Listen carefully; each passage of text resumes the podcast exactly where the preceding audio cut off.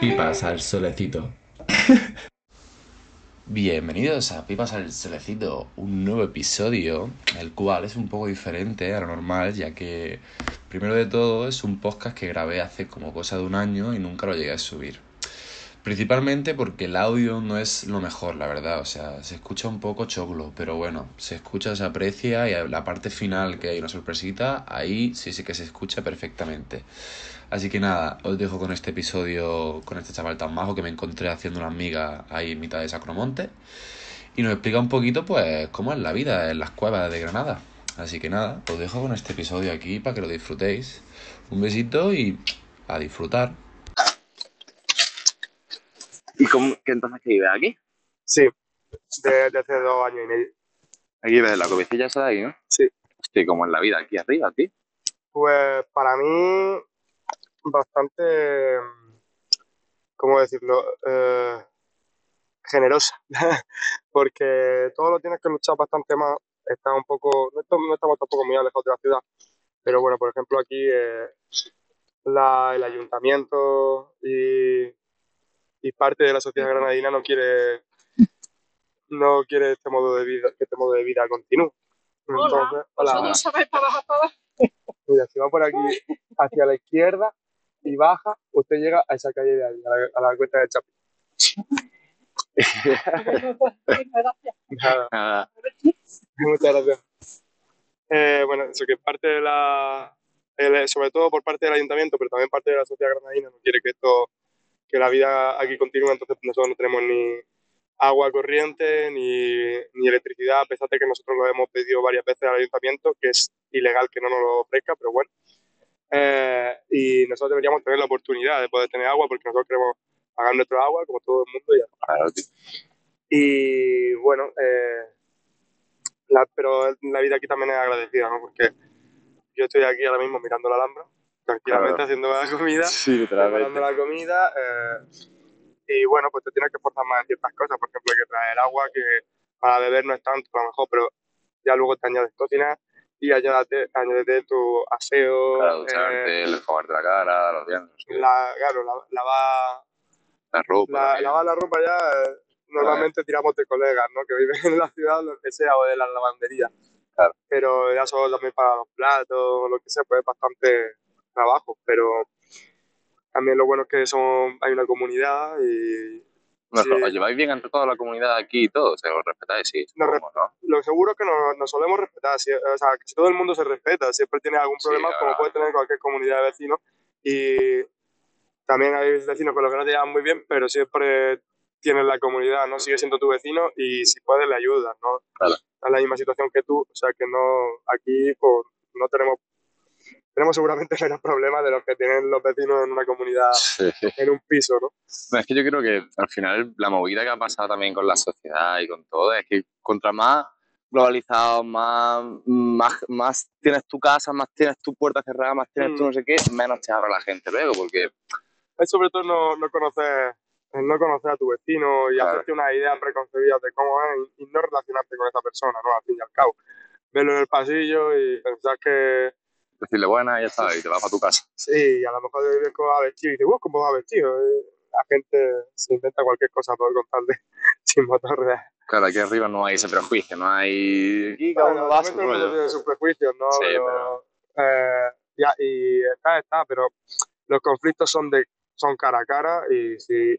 Entonces la gente tiende a relajarse, ¿no? Cuando es cara a cara, claro. tú no... A lo mejor digo, este es un, un gilipollas, la próxima vez que lo veas y la próxima vez que lo veas dices, tío. Esto va a molestar claro, claro. Es diferente. Pero es como lo que dicen, ¿no? Como en internet, que la gente despotrica de una manera que no. Claro. Porque no le estás viendo la cara al otro. Efectivamente. no le ves la cara a la persona ya es distinto. Hombre, yo creo que viviendo aquí arriba aprendes más a valorar las pequeñas cosas que te da la vida, porque con tantas cosas que te han dado, que dan y tal, tienden menos a valorar más las cosas. Pues yo, por ejemplo, he sido un pueblecito muy chico. Yo vivo, vivo siempre en un pueblecito que me tira siempre por el campo, por el no sé qué. Y claro, luego llegas a la ciudad, tío, y notas como la gente es más seca, la gente le cuesta más abrirse, la gente mmm, valora menos las cosas, le das algo y no te lo tienen en cuenta, que es tu joder, macho, que no te lo estoy dando porque, porque me lo tengan en cuenta, pero a lo menos eh, hay que agradecerlo, ¿sabes? Sí. no sé, yo creo que también la, la complejización de la vida diaria, digamos, es como lo que también hace que la gente sea así. ¿ves? Yo no veo la necesidad, yo no trabajo ocho horas al día, eso te lo puedo asegurar. y, pero también porque uso menos. También el trabajar ocho horas al día hace que tú neces- a lo mejor que necesites mayor. ¿Cómo decirlo? Eh, cuando tú acabas de trabajar necesitas más eh, olvidarte de- del trabajo, ¿no? Y Claro. a lo mejor inviertes más dinero en ciertas cosas que por olvidarte de el agobio del trabajo, ¿no? Como a lo mejor hay gente que en vez de el fin de semana no le vale con irse un paseo por el campo, ¿no? Y que ya que disfrutarlo, o, o echar unas canillas con los amigos, o irte a, a un pueblo o algo así, ¿no? A lo mejor necesitan como que un restaurante, que me pongan aquí, un- yo qué sé, comida de gourmet, de- estas cosas que eso no es malo tampoco, ¿no? No, pero. En verdad, pero el mayor problema son las también, ¿eh? Sí. Tengo este móvil que no está nada mal. Pero vamos, tengo este móvil porque el mío se rompió y el que me vendieron de segunda mano. Claro, Una amiga que lo tenía que algo también, al final, si no. No, sí, está bien, porque yo también pongo mi música o lo que sea, o para todo, ¿no? Está muy bien, para tener contacto con el mundo exterior. ¿Y Pero- cómo, cómo tomaste la decisión de irte que vivís, tío? Pues mira, yo me dedico a hacer música en la calle. Entonces, eh, cuando nos dejaron, eh, cuando nos encerraron con la pandemia, Mm. pues yo no tenía, no tenía dinero.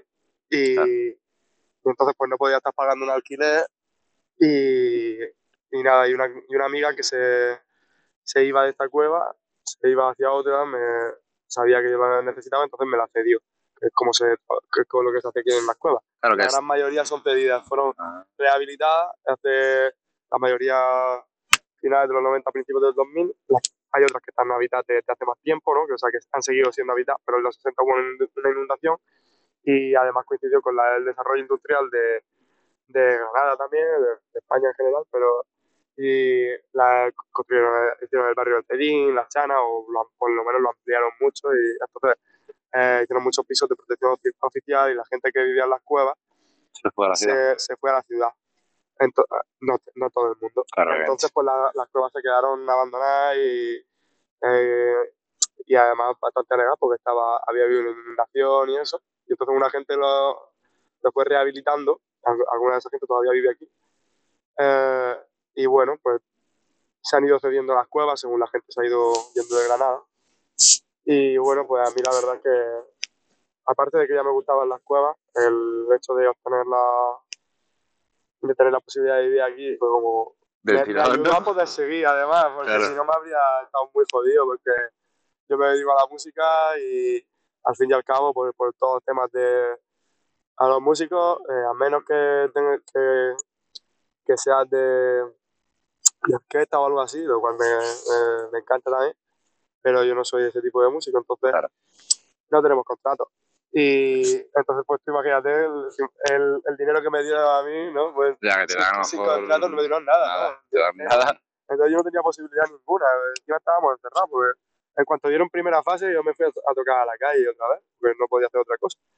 Pero que si no iba a tener la cueva, habría estado, pues no sé qué tendría que haber hecho. A lo mejor volver a casa de mis padres con, con 26 años ya. y- ¿Cómo trata- años fuera. ¿Cómo trata la gente a la gente que toca en la calle, tío? Porque yo, a mí me encanta, ¿eh? yo cada vez que paso por allí, yo soy el primero que me encanta mirarlo y tal, si tengo algo lo doy. Pero claro, yo noto también que mucha gente como que lo desprecia mucho y que lo echa mucho para atrás. Sí, Hay cierta gente, sé que Hay menos, todo. hay de todo, pero Mm, la verdad es que cada vez se valora mejor. Eh, ya hay mucha gente que entiende que es un trabajo que tú inviertes una hora y que además has, estado, has invertido ya años de tu vida en, Claro, en tocar, desarro- en desarrollar y, y luego tú inviertes también tiempo en ensayar y aparte inviertes una pasta en, en material, ¿no? Claro, el, el instrumento, los amplificadores, yo por ejemplo, pues cambiar las cuerdas, yo toco la armónica, entonces eh, también la, la armónica se rompen mucho, estás co- comprando continuamente armónica. Y hay gente que ya va, parece ya que la mayoría de la sociedad lo va entendiendo. Antes estaban acostumbrados a, también mucha gente está acostumbrada a que el único, las únicas personas que han escuchado tocar en la calle era a lo mejor o, o en la fiesta popular o algo así, o, o mucha gente que, bueno, que simplemente era por no poner solo la mano y, que, y decir, bueno, estoy haciendo algo por lo menos para que la gente valorase Claro. que, mm, que fuerte. Y hay veces que, pues, que escuchaba a alguien que- o, a- o esta gente que se pone una canción por detrás y no está tocando y esas cosas. Entonces la gente pues, ha tomado un poco eso de costumbre de, de feria, digamos.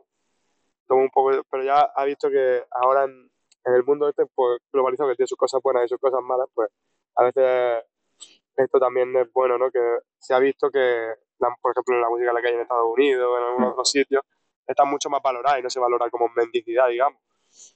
Eh, y bueno, ahora aquí parece que un poco más. Hay gente que te sigue tratando mal, Sí, gente que te en valora mucho. Otra cosa que también es mala es la condescendencia, que bueno, es mala sin quitar la buena intención de la gente, ¿no? Pero que te tratan así un poco como, uy, mucha suerte y te dan en la Sí, espalda. Y yo como, Como si fuera alguien... Digo, dime solo mucha suerte, que, que está, está. genial, porque yo no, o sea, yo estoy bien, yo estoy aquí por, por, por mi propia decisión. Sí que es verdad que sí me gustaría tener un par y esas cosas, pero, Ay, pero... pero nada, y luego hay gente que lo valora muchísimo, gente que te, a mí me, la respuesta me suele gustar porque eh, a lo mejor no a todo el mundo le gusta, pero también es verdad que la gente, bueno, pues se calla y aunque no le guste, no te dice.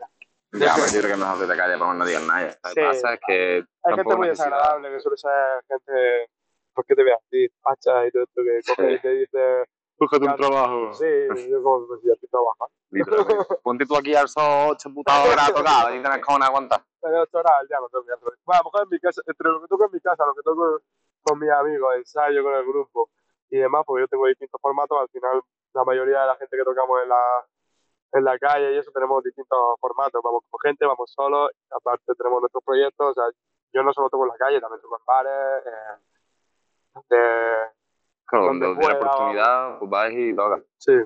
Está de puta madre, tío. Ah. Tío, pues solo te, me gustaría pedirte una cosa, tío, que me tocaras un poco de armónica, tío. Hostia, espérate, vale, pero... Si me haces eso ya me quedo, me quedo contentísimo, tío. ¿Con la armónica de la guitarra? Lo que quieras, lo que más te guste a ti.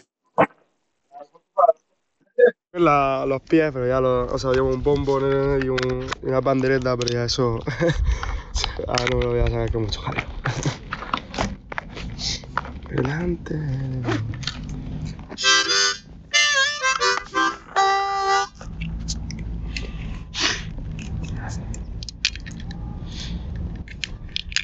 Ah, pues te toca ahí un.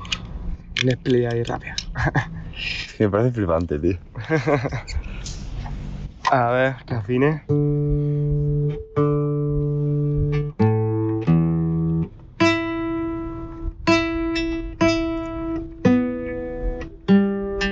Vale, pues cuando quieras.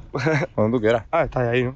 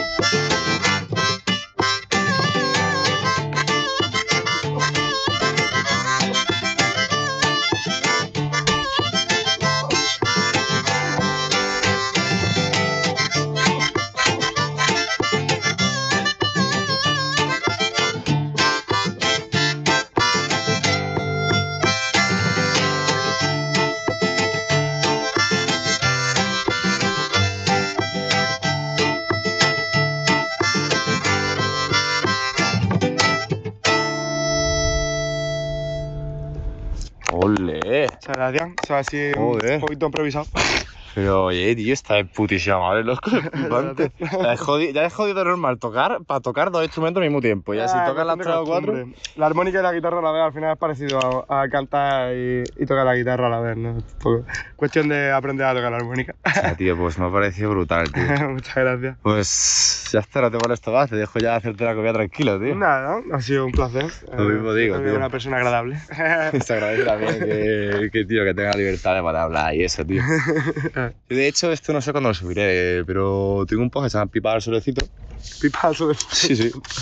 Ahora, te- ahora nos buscamos, ¿sí? Eh, este loco. Justamente, en Spotify donde sea. Y Vale. justamente el- esto, en plan, tío, coger a cualquier puta persona random y que cuente su historia un poco, tío. que Cada persona tiene un mundo interior impresionante y que la gente normal no lo ve, pero está ahí, cojones. Bueno, yo creo que todo el mundo tiene bastante mundo interior. Sí, Hay que ser muy simple para no tener, para no tener más de lo que se ve. ¿no? Pues bueno, tío, pues mil gracias, tío. No... Nada, un placer.